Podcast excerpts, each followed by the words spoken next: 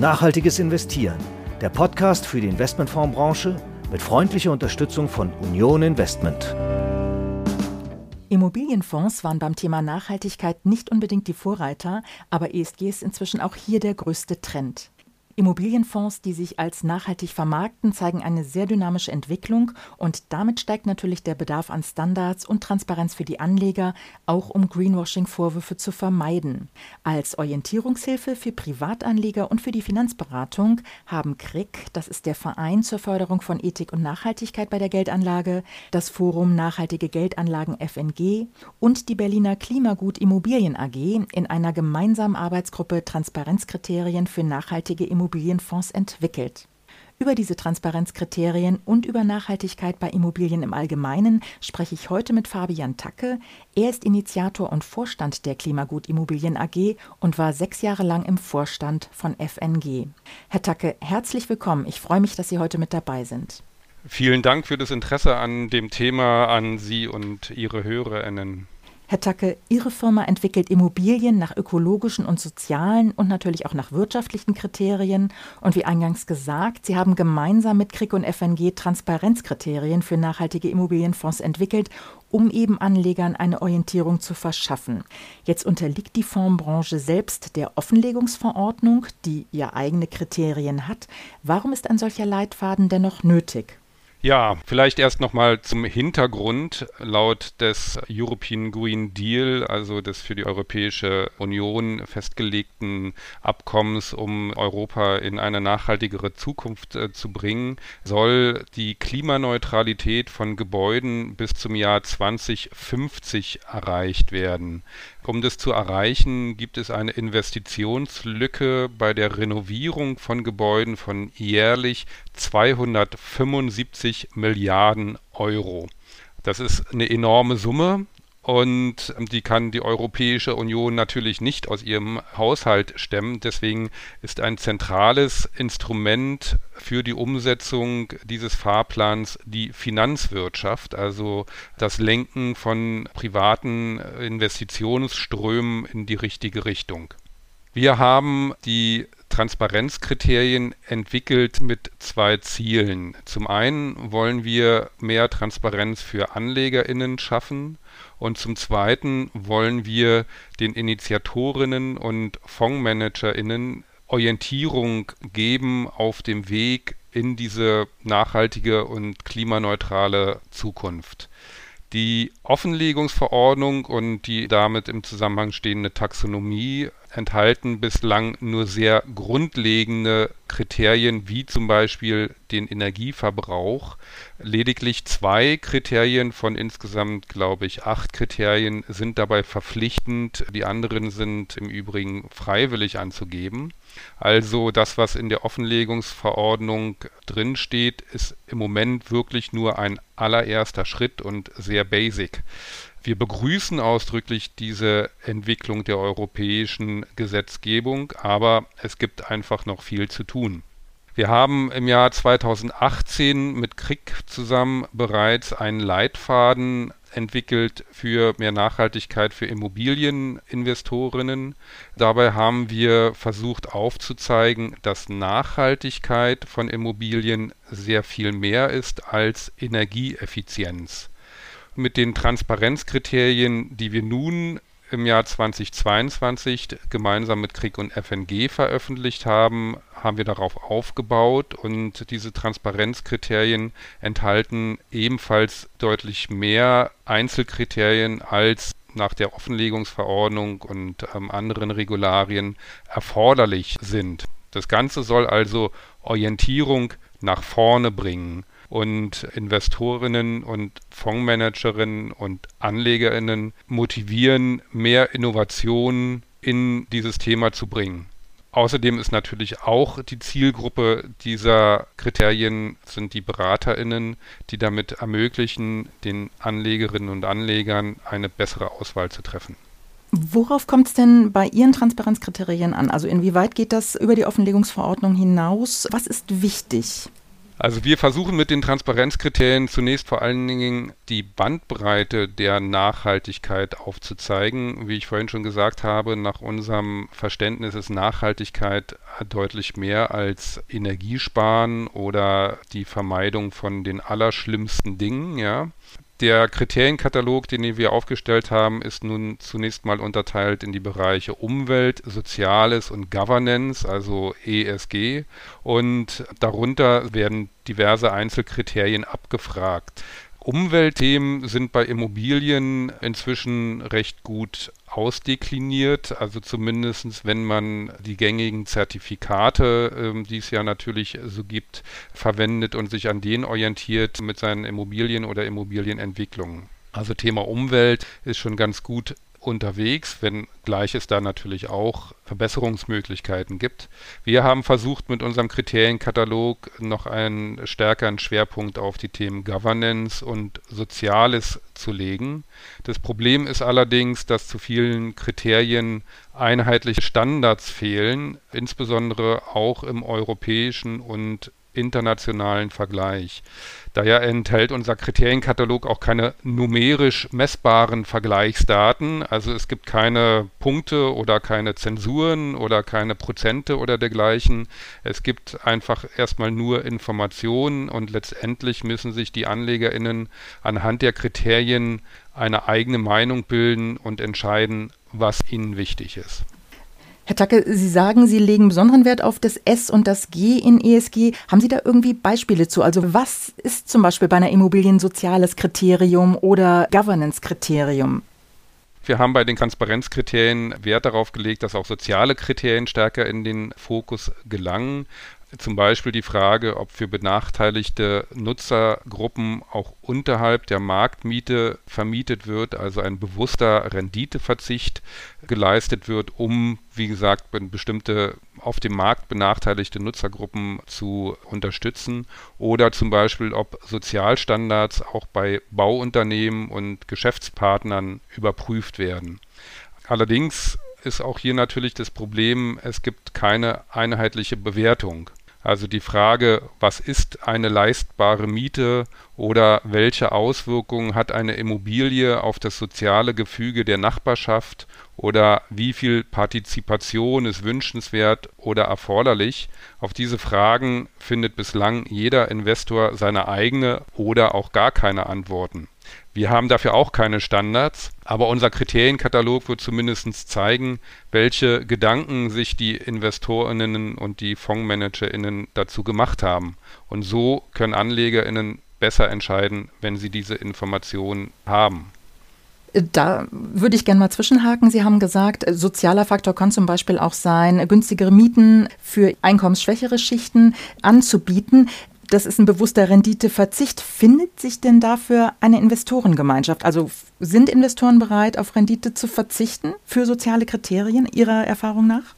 Ja, es gibt natürlich solche Investorinnen oder Investoren. Das ist natürlich immer eine Frage der Geschäftsstrategie und ähm, das ist eine Frage der Glaubwürdigkeit und es ist eine Frage, wie lange will man denn noch Geschäfte machen. Ich glaube, dass man in Zukunft tatsächlich viele Projekte nur noch machen werden wird, wenn man zumindest einen Mindestkatalog an Anforderungen auch im Sozialbereich berücksichtigt. Also in vielen Städten gibt es ja beispielsweise auch in neuen Baugebieten wird von der Gemeinde von vornherein festgelegt, dass bestimmte Sozialkriterien auch eingehalten werden. Und wir machen das zum Beispiel in unseren Projekten äh, natürlich auch schon. Also um ein paar Beispiele zu nennen, Integration von Wohnungen für benachteiligte Gruppen, wie zum Beispiel betreutes Wohnen für Jugendliche, ja, Barrierefreiheit und Rollstuhlgerechtigkeit weit über die gesetzlichen Anforderungen hinaus und dann auch darauf achten, dass diese Wohnungen auch entsprechend belegt werden, also nicht nur eine rollstuhlgerechte Wohnung gebaut wird, sondern sie auch entsprechend belegt wird.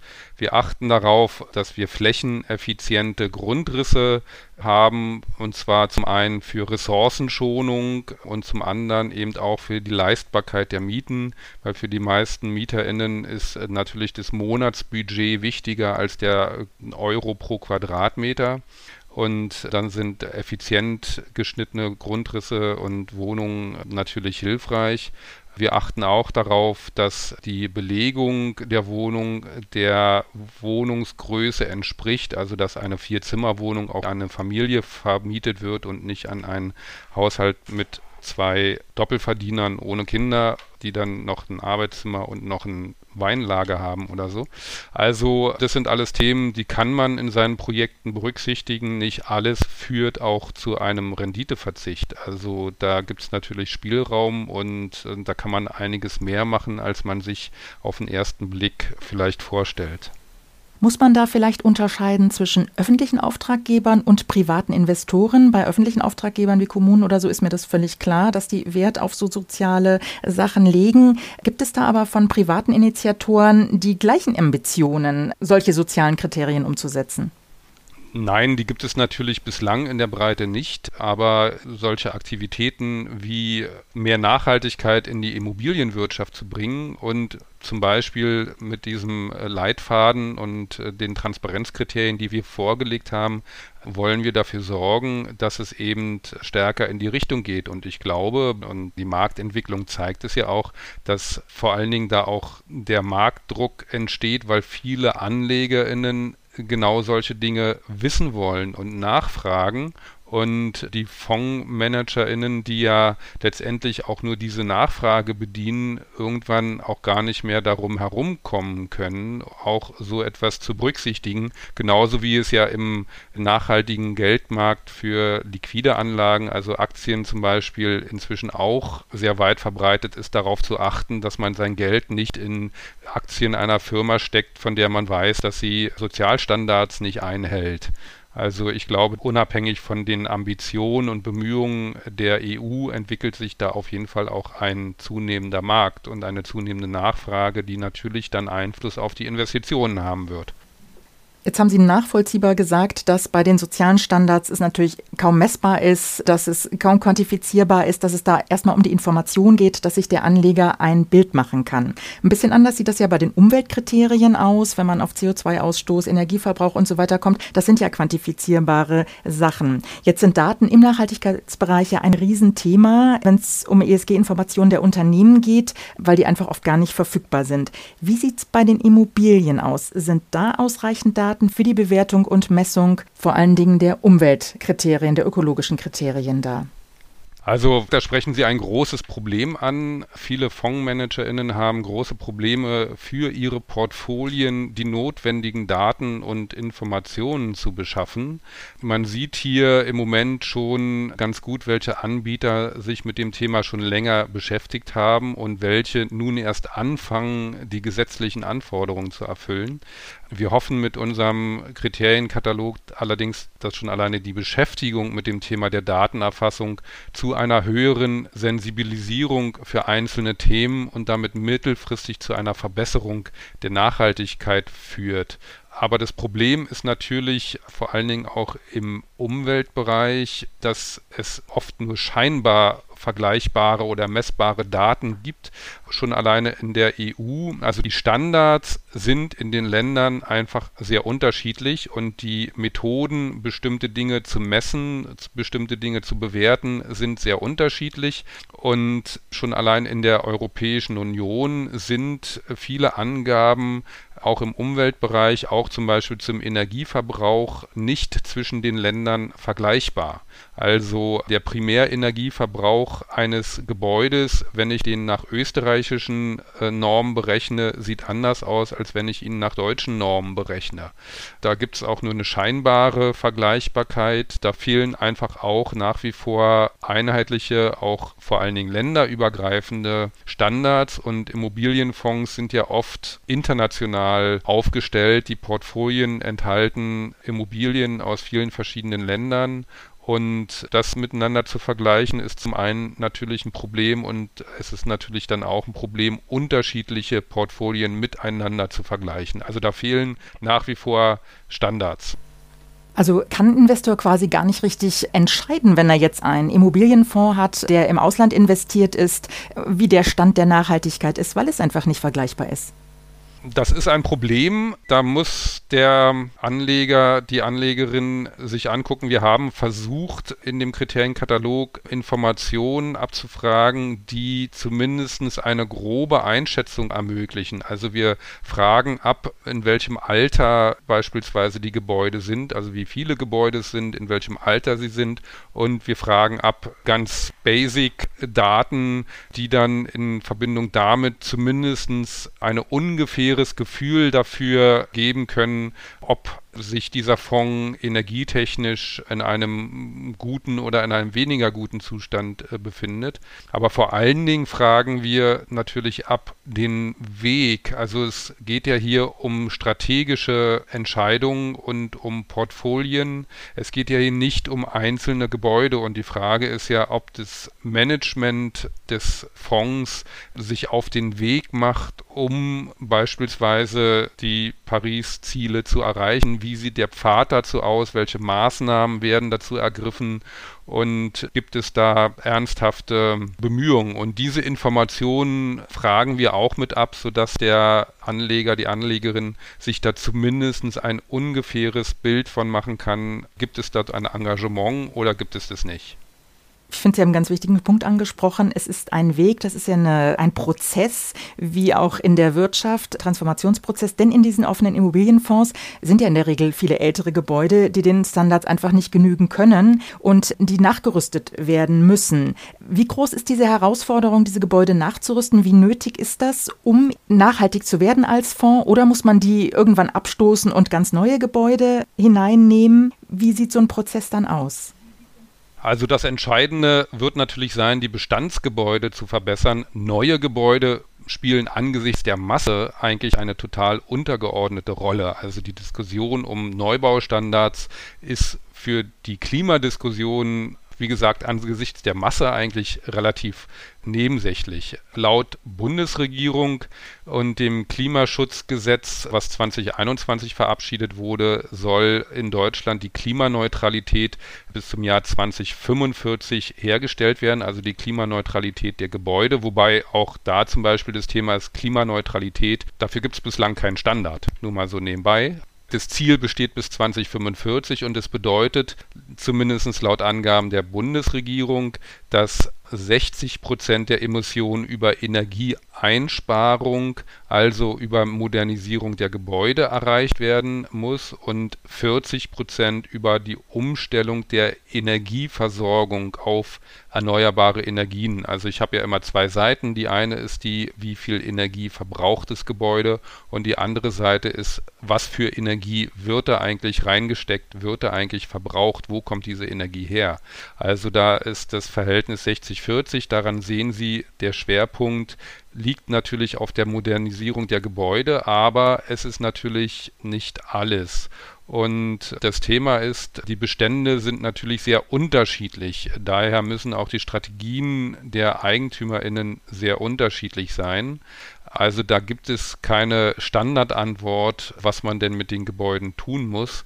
Wichtig ist, dass die EigentümerInnen ihre Bestände zunächst analysieren. Dazu gibt es inzwischen sehr fortschrittliche Tools und Technologien, die das vereinfachen. Also es muss kein Hausmeister mehr durch alle Häuser laufen, um bestimmte Dinge aufzunehmen.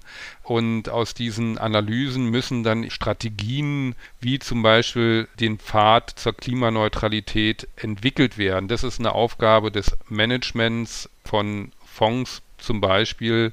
Und entscheidend dabei ist natürlich auch die unterschiedlichen Investmentstrategien und Geschäftsmodelle der EigentümerInnen. Also wie wollen die eigentlich Geld verdienen und wie passt das Ganze da rein? Mitunter muss der eine oder andere vielleicht auch sein Geschäftsmodell umstellen. Das Problem auch hier ist, dass es für viele Kriterien eben noch keine einheitlichen europäischen oder gar weltweiten Standards gibt. Wie ich schon gesagt habe, beispielsweise gibt es noch keine einheitliche Definition von Klimaneutralität, auch wenn alle davon sprechen. Was ich auch vorhin schon erwähnt habe, auch die Berechnung des Primärenergiebedarfs, einer eigentlich einer Basisangabe von Immobilien, ist in Europa noch nicht einheitlich definiert. Herr Tacke, Sie haben gesagt, es gibt keine einheitlichen Definitionen zur Klimaneutralität zum Beispiel und zu anderen Begriffen auch. Es gibt jetzt aber diverse Zertifizierungssysteme und Bewertungssysteme für die Nachhaltigkeit für Immobilien, die natürlich wahrscheinlich auch auf ganz unterschiedlichen Messgrößen basieren. Sind da die Unterschiede sehr groß? Da gibt es natürlich Unterschiede in den verschiedenen Zertifizierungssystemen. Zum einen und zum anderen beziehen die sich ja in der Regel auf einzelne Gebäude und wir reden hier bei Immobilienfonds ja von Portfolien. Das heißt, da muss man schon nochmal anders rangehen und andere Kriterien entwickeln. Aber wir haben 2018 die gängigen Bewertungssysteme, Zertifizierungssysteme untersucht auf die Frage, ob sie denn die ganze Bandbreite der Nachhaltigkeit abdecken und sind zu dem Ergebnis gekommen, dass es da durchaus noch äh, Potenzial gibt, dass es durchaus blinde Flecken gibt, die noch entwickelt werden können und sollten, wenn man denn Nachhaltigkeit tatsächlich als 360-Grad-Thema betrachtet. Ähm, jetzt ist diese Untersuchung von 2018, die wir mit Krieg zusammen gemacht haben, schon ein paar Jahre her und ich denke, es hat sich da inzwischen einiges entwickelt, aber diese Zertifizierungssysteme, also es gibt bessere und es gibt weniger gute, aber die sind jetzt natürlich auch nicht der Weisheit letzter Schluss, insbesondere wenn es um Immobilienfonds geht. Aber sie werden sicherlich nicht überflüssig, weil, wie Sie sagen, sie sind für einzelne Gebäude und werden ja auch genutzt. Natürlich. Also in den Transparenzkriterien fragen wir auch ab, ob und welche von diesen Zertifizierungssystemen genutzt werden und zu welchem Ergebnis sie kommen. Also natürlich ist es eine ganz wichtige Basisangabe und ich will die gar nicht kleinreden. Ich will nur sagen, da gibt es natürlich auch noch Potenzial. Herr Tacke, wie eingangs gesagt, Sie arbeiten mit Krieg und FNG zusammen. Können Sie vielleicht den Hintergrund sagen? Unterscheiden Sie sich irgendwie von anderen nachhaltigen Immobilienentwicklern? Also ja, ich gehe davon aus, dass wir uns von anderen Immobilienentwicklern unterscheiden. Warum arbeiten wir mit Krieg und FNG zusammen? Ich denke, der Fondsbranche kommt beim Umbau der Immobilienwirtschaft zu mehr Nachhaltigkeit eine wesentliche Schlüsselrolle zu. In Deutschland werden jedes Jahr 144 Milliarden Euro investiert in Immobilienfonds. Das ist einfach eine enorme Summe. Da liegt ein großer Hebel und äh, sowohl FNG als auch KRIG engagieren sich seit Jahren in der Finanzbranche zu mehr Nachhaltigkeit, sind da Vorreiter und wir wollen diese Entwicklung unterstützen. Wir selber als Firma entwickeln Immobilien mit einem möglichst breiten und tiefen Nachhaltigkeitsverständnis. Das machen wir im Übrigen schon seit unserer Gründung vor 13 Jahren und haben schon in unserer Satzung den Klimaschutz verankert. Natürlich machen wir das immer vor dem Hintergrund der wirtschaftlichen Machbarkeit, aber ich denke, dass man dieses Bemühen unseren Immobilien ansieht und anmerkt. Herr Tacke, Ganz herzlichen Dank für das Gespräch, das war sehr interessant. Ich danke Ihnen.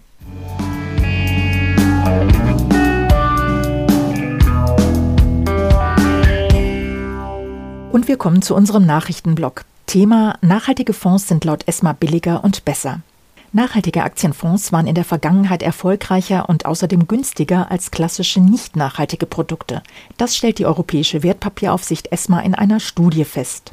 Im Einzelnen hat die ESMA rund 6500 Aktienfonds untersucht und dabei kamen nachhaltige Produkte im Zeitraum von April 2019 bis September 2021 im Durchschnitt auf eine Rendite von 3,3 Prozent, nicht nachhaltige Fonds dagegen nur auf 0,8 Prozent.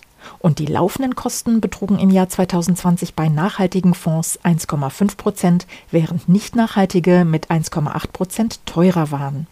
In der Studie widmet sich die ESMA nun mehreren Hypothesen, die die niedrigeren Kosten und auch die höhere Rendite erklären könnten. Ein Argument ist, dass sich nachhaltige Aktienfonds stärker auf große Unternehmen und Industrieländer konzentrieren, was mit geringeren Kosten der Investments einhergeht. Ein weiterer Aspekt ist das junge Alter der ESG-Fonds. Zumindest die neu aufgelegten Produkte reflektieren den allgemeinen Abwärtstrend der Fondsgebühren in den vergangenen Jahren.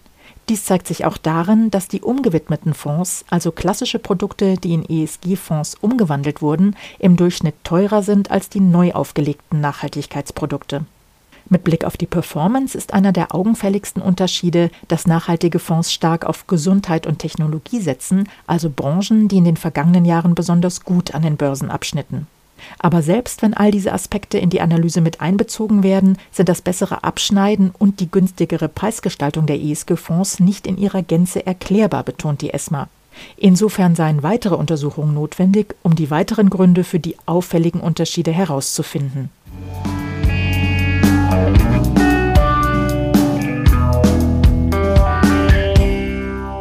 Thema Österreich lanciert ersten Green Bond.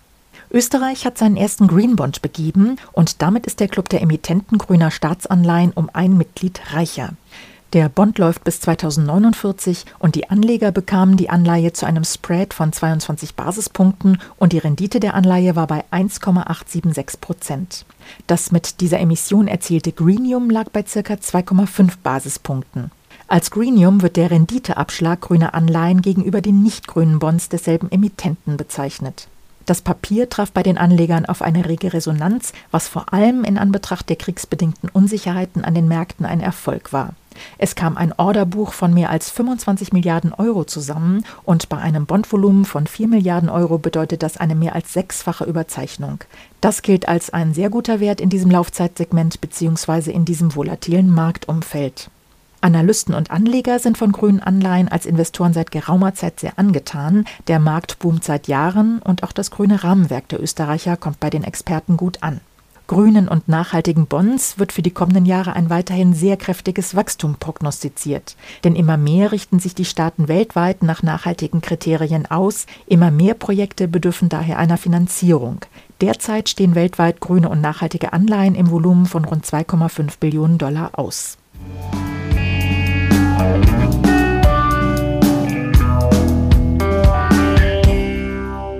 Thema Die US-Aufsicht bringt Vorgaben für ESG-Fonds auf den Weg.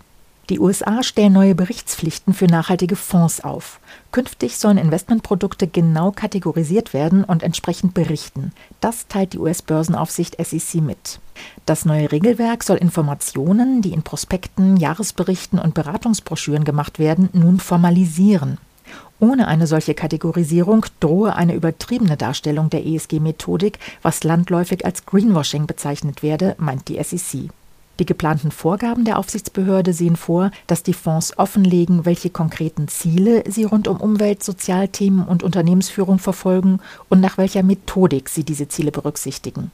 Dabei werden die Fonds in drei Kategorien eingeteilt, und zwar in ESG Integration, ESG Fokus und ESG Impact. Bei ESG Integration beziehen Fonds die nachhaltigen Faktoren in ihren Auswahlprozess ein, sodass diese quasi wie rein finanzielle Kennziffern berücksichtigt werden. Ein ESG-Fokus wiederum wertet die nachhaltigen Faktoren als wesentliches oder zentrales Element auf. Dazu zählen zum Beispiel ein Screening des Portfolios oder gezielte Aus- oder Einschlüsse. Und ESG-Impact bedeutet, dass das Investment eine konkrete nachhaltige Wirkung hat.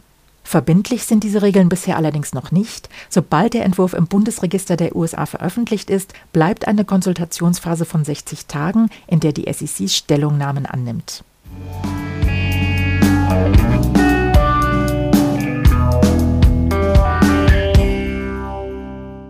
damit sind wir am Ende unserer Episode angelangt. Wir bedanken uns, dass Sie mit dabei waren und verabschieden uns für heute.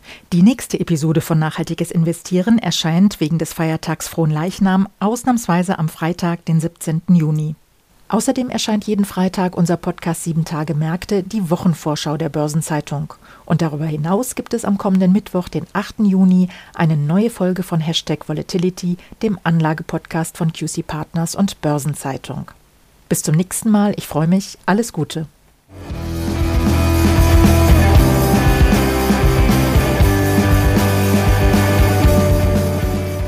Nachhaltiges Investieren. Der Podcast für die Investmentfondsbranche mit freundlicher Unterstützung von Union Investment.